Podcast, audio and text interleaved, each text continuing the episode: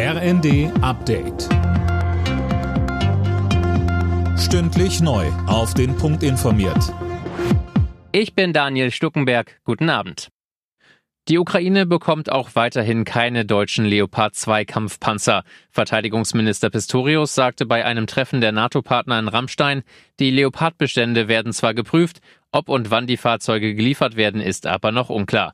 Kritik an der Bundesregierung wies Pistorius zurück. Der Eindruck, der gelegentlich entstanden ist, es gebe eine geschlossene Koalition und Deutschland stehe im Weg, dieser Eindruck ist falsch. Es gibt gute Gründe für die Lieferung und es gibt gute Gründe dagegen. Und angesichts der Gesamtsituation eines Krieges, der jetzt schon fast ein Jahr dauert, sind alle Pro und Kontras sehr sorgfältig abzuwägen. Die Streiks bei der Deutschen Post sollen morgen weitergehen. Das hat die Gewerkschaft Verdi angekündigt, um den Druck in den laufenden Tarifverhandlungen zu erhöhen. Laut der Post haben sich bisher etwa 16.700 Beschäftigte an den bundesweiten Streiks beteiligt. Mehr als 2,3 Millionen Pakete und rund 13 Millionen Briefe konnten nicht zugestellt werden. Nach Wilhelmshaven und Lubmin hat nun auch Brunsbüttel ein schwimmendes LNG-Terminal. An Bord des knapp 300 Meter langen Spezialschiffs wird runtergekühltes Flüssiggas umgewandelt, damit es dann als Erdgas ins Netz eingespeist werden kann.